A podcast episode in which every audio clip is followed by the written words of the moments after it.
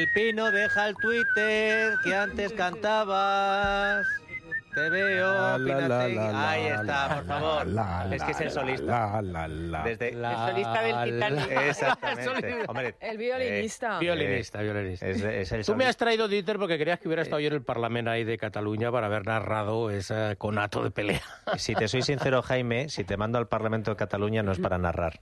Es en todo para caso es para que hubiera un árbitro decente. Ah, y no eh, eso que ha sido hoy el presidente del Parlamento catalán, que es ¿eh? el Es vicepresidente. que es alucinante que en los parlamentos normalmente lo que se procura es que la que está eh, la persona que está en el estrado pueda hablar y se amonesta a los que no dejan hablar y aquí es al revés, o sea, Sí. Señor orador que está Sí, interrumpiendo que a los que le insultan Que- desde el escaño, por Sí, favor, sí, es que- hable más bajo que no se le oye lo que El le están diciendo.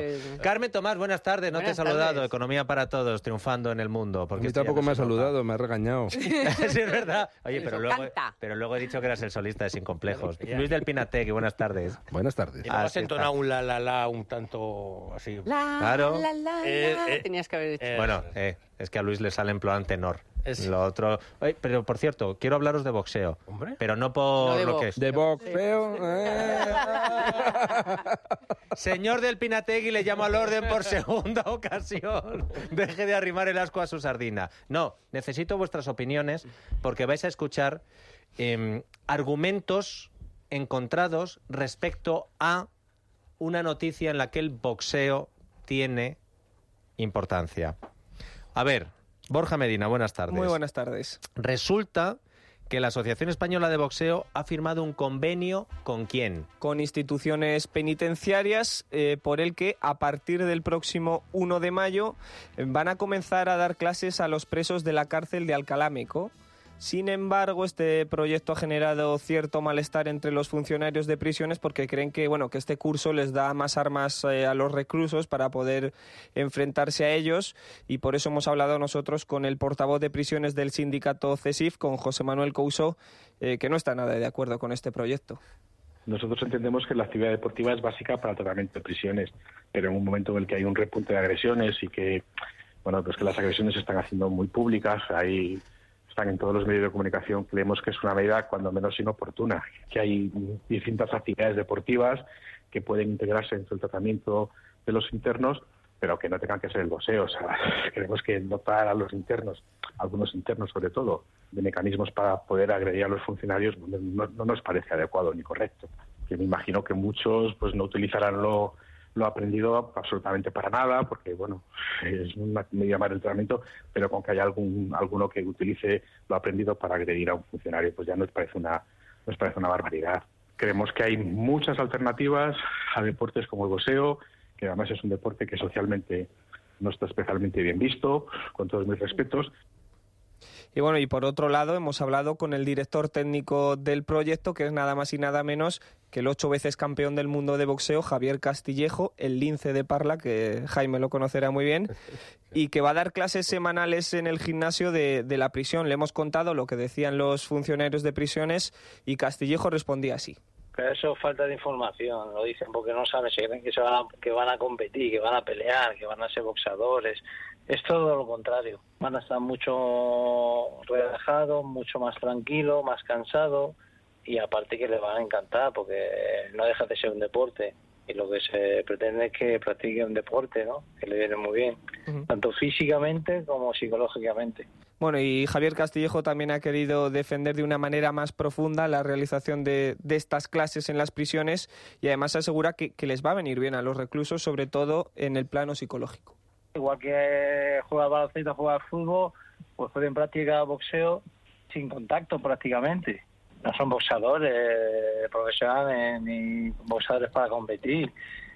Todo lo que es la técnica, enseñanza base, para que ellos eh, hagan un deporte, para que estén activos, que igual que el que hace un- en los talleres algún trabajo, pues así vamos a realizar nosotros también la enseñanza del boxeo sobre todo en la mente, ¿no?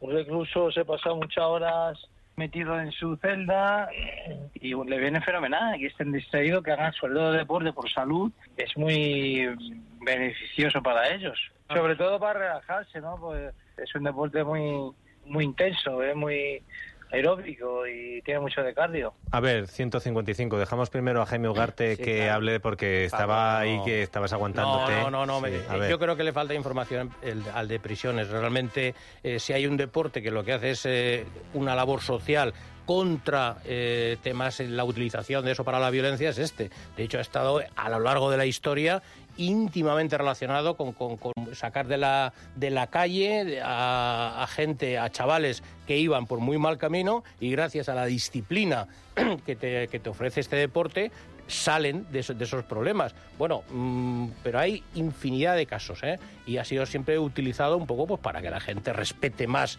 a, a los adversarios, para que canalicen esa violencia que iban los que, los que dicen los funcionarios de personas que agreden, no, no vocean, o sea, son delincuentes que te pinchan, que llevan otras cosas, y esto normalmente lo que hacen es, pues bueno, como decía un poco Castillejo, sacarles, sacarles de un mundo, eh, distraerles de un mundo que no deja de ser muy duro, para que puedan encauzar. La- las otras agresiones creo que tienen otra otra otra lectura. Además, el boxeo, que lo ha dicho muy bien, el boxeo te agota. Hombre, claro, O sea, el boxeo lo que hace es dejarte eh, relajado, tal, porque claro, después de estar dándole durante media hora un punching ball, de eso, ¿no sabes la cantidad de gente que ahora tiene un punching ball en casa Sí, sí, bueno. Y se... ¿Con la foto de alguien? Y se relaja. Bueno, eso yo ya no sé, cada uno. No, y en los gimnasios, por Cada ejemplo, que ahora que que dice. Carmen, o sea, ahora es eh, ha sido el advenimiento de las mujeres Totalmente. una barbaridad, porque aparte que es un deporte muy entretenido, que te lo pasas muy bien y que no, no compite, no te pegas con nadie. ¿Del Pinateque qué opina? No con el punching ball. Pues estoy completamente de acuerdo con mis compañeros de tertulia. Bueno, pues parece que lo voy a- que dice... Voy, a meter yo una cuña. Ah, no hablo yo. Sí, pero Sí, te tengo derecho a hablar. Te Hoy, la la, la ha tomado, la ha tomado contigo, Luis. Te la centro, te la centro. te la centra, no te la centro- me voy y vuelvo la- a traer te en el centro. estudio, a ver si empezamos con mejor pie. Oye, a ver si te voy a pegar. Te la centro. ¿Y alguno que no sea reinsertable y le enseñan a pegar? ¿Eso qué? Pero si no te enseñan a pegar. No. Espera, espera, que Ah, a Luis. Vamos a ver. Vale. El boxeo puede hacer que estés más en forma. Pero eso también puede hacer que estés más en forma el fútbol. Entonces, uno que no sea... re- ese, ese que usted dice que no es reinsertable, también le prohibimos las clases de fútbol porque si no pega unas patadas a los funcionarios de tres pares de narices.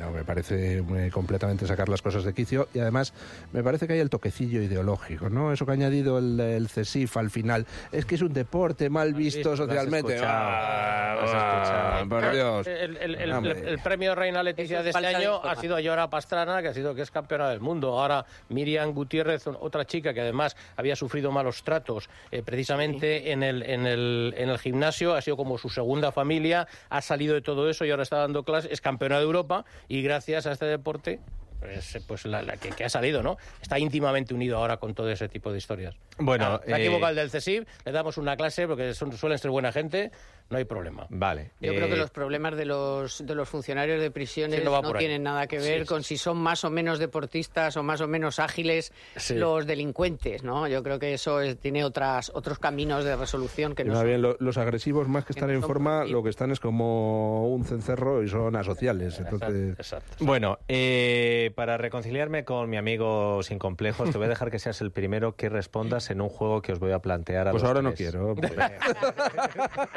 Te llamo al orden, señor Pinategui. Señor del Pinategui, no agote la paciencia de la presidencia de la mesa. Eh, escuchad, por favor.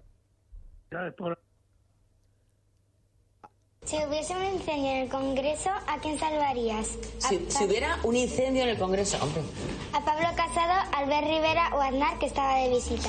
que estaba de visita. Habéis escuchado.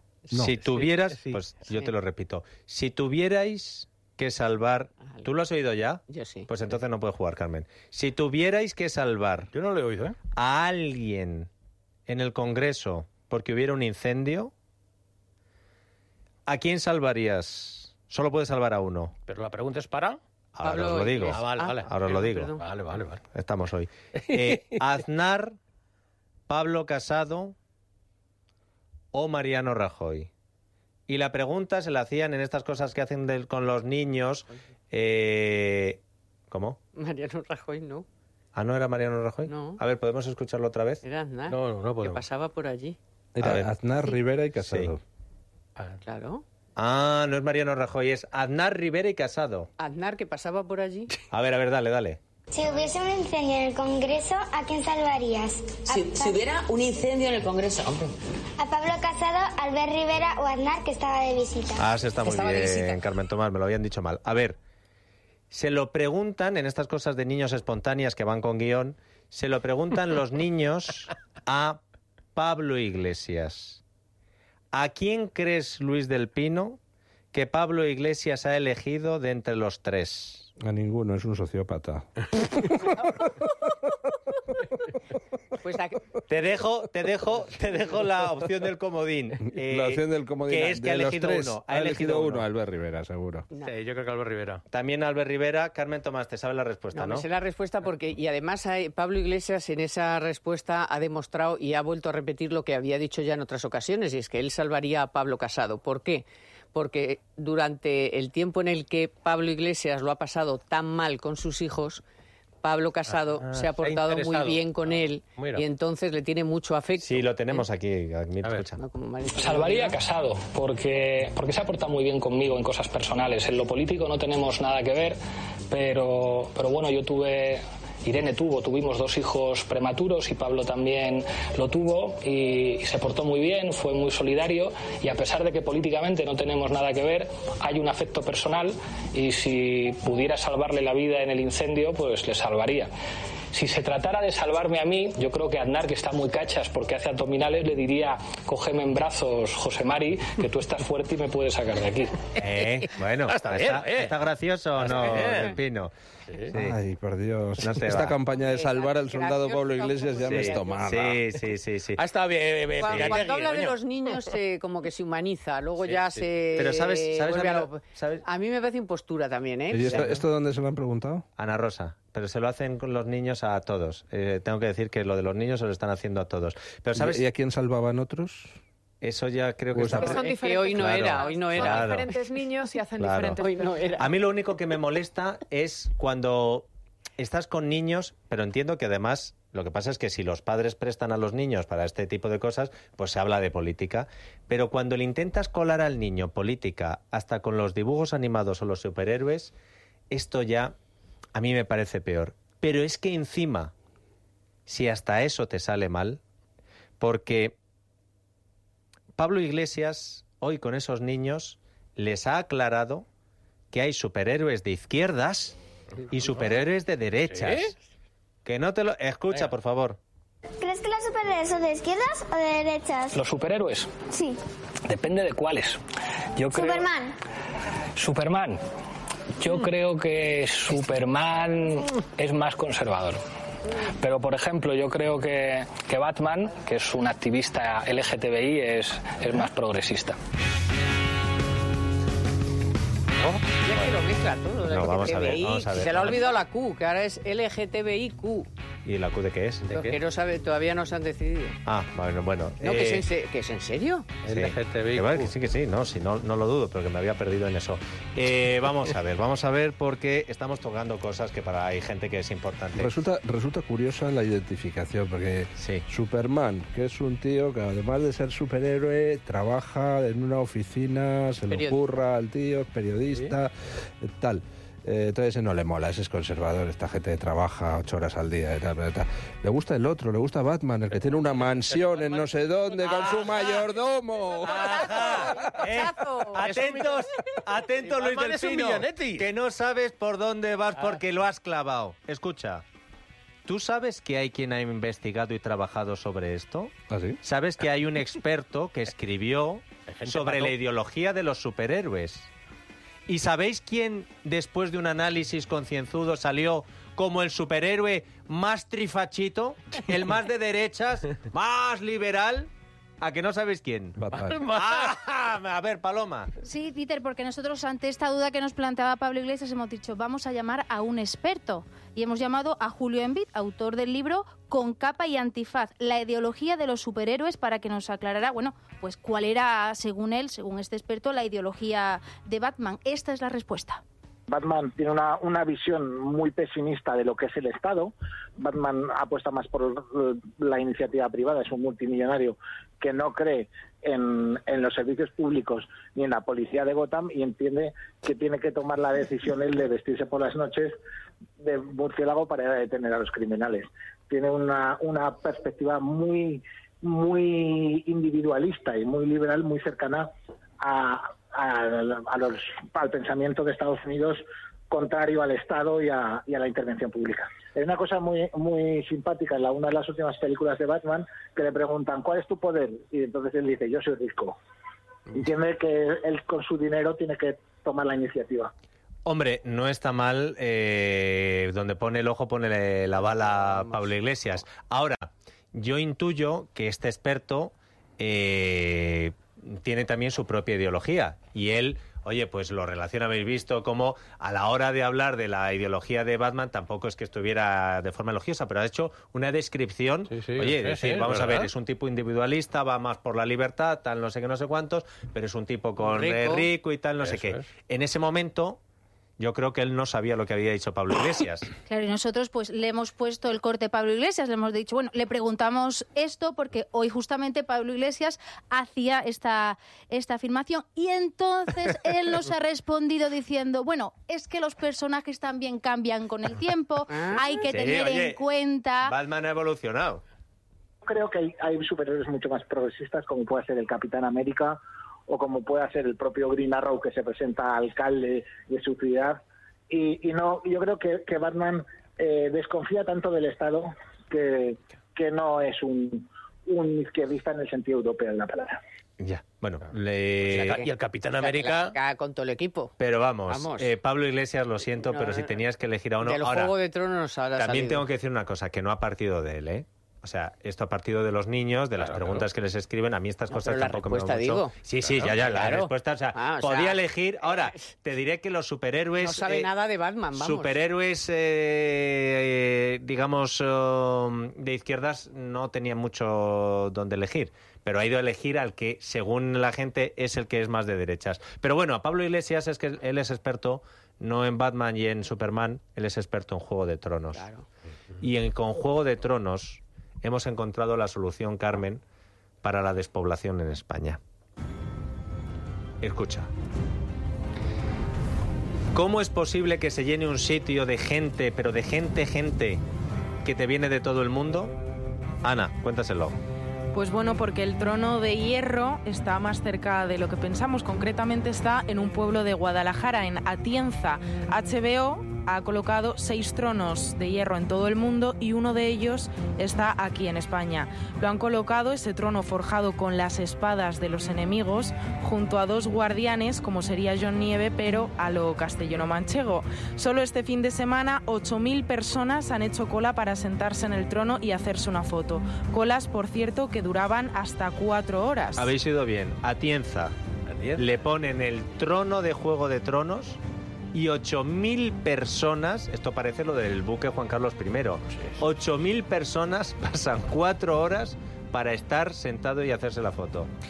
Eh, y durante estas dos semanas eh, han calculado que se han sentado en él hasta 15.000 personas e incluso mascotas, 500 perros y otros cientos de gatos. Bueno, eh, 8.000 personas van a Tienza, un pueblo de Parece Guadalajara. poco higiénico, o sea, dejan ahí sentarse las mascotas y luego vas tú y te sientas y tal, pero ¿qué es esto? ¿Qué cosa se te ocurre? Eso, pens- eso pens- eso pensaba la mascota de alguno. Dice que me tengo que sentar yo después de ese. Dice, no, hombre, no, por favor. Bueno, Atienza, pueblo Guadalajara, que nosotros aconsejamos que se vaya a ver con o sin trono.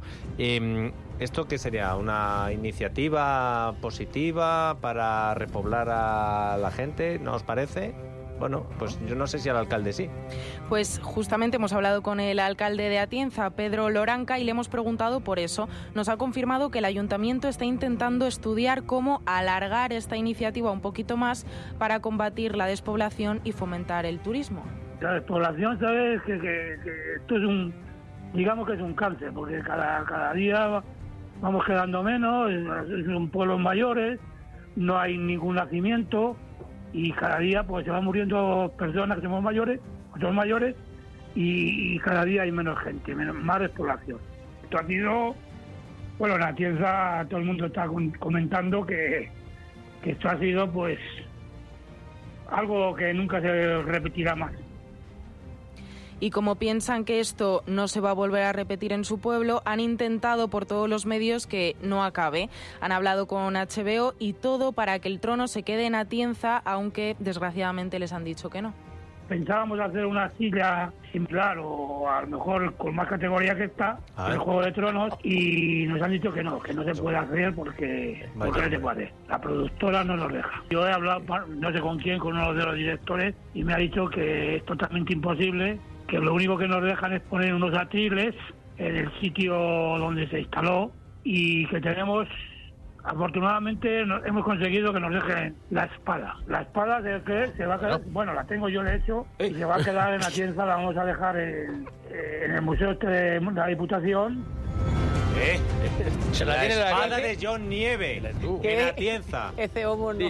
Pues- y cuando le, le he dicho, le, le íbamos a hacer otro, una- un, trono, un trono mejor. como Dios manda, Bueno, pues Una nos, cosa nos alegra y, y hay que agarrarse a cualquier cosa. Por cierto, si teníais alguna duda, me escribe Nuria Richard para decirme, informarme de que hay una versión comunista de Superman y el cómic se llama Superman Hijo Rojo. Y viene a decir lo que hubiera pasado si Superman, en vez de caer desde Krypton en Estados Unidos, hubiera caído en Rusia. Yo le he preguntado a Nuria, digo, O en ¿y, Cuba. ¿y cómo termina esto? Y me dice Nuria, mal. Porque una persona con esos poderes no puede estar al servicio del totalitarismo. Sí, señora, las noticias. Es la tarde de Dieter, con Dieter Brandau. Es radio.